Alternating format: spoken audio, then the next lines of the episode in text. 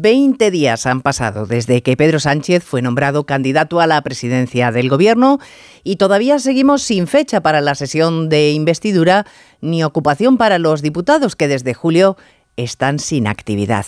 Sánchez sigue dándole tiempo a Puigdemont y mientras pues puede ejercer como presidente de turno de la Unión Europea, una labor que esta mañana, por ejemplo, ha consistido en recibir a israelíes y palestinos en Moncloa.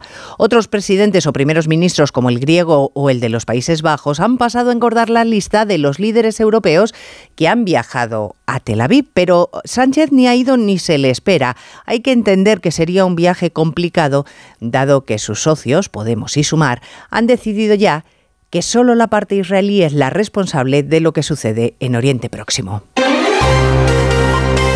Onda Cero. Noticias Mediodía. Elena Gijón.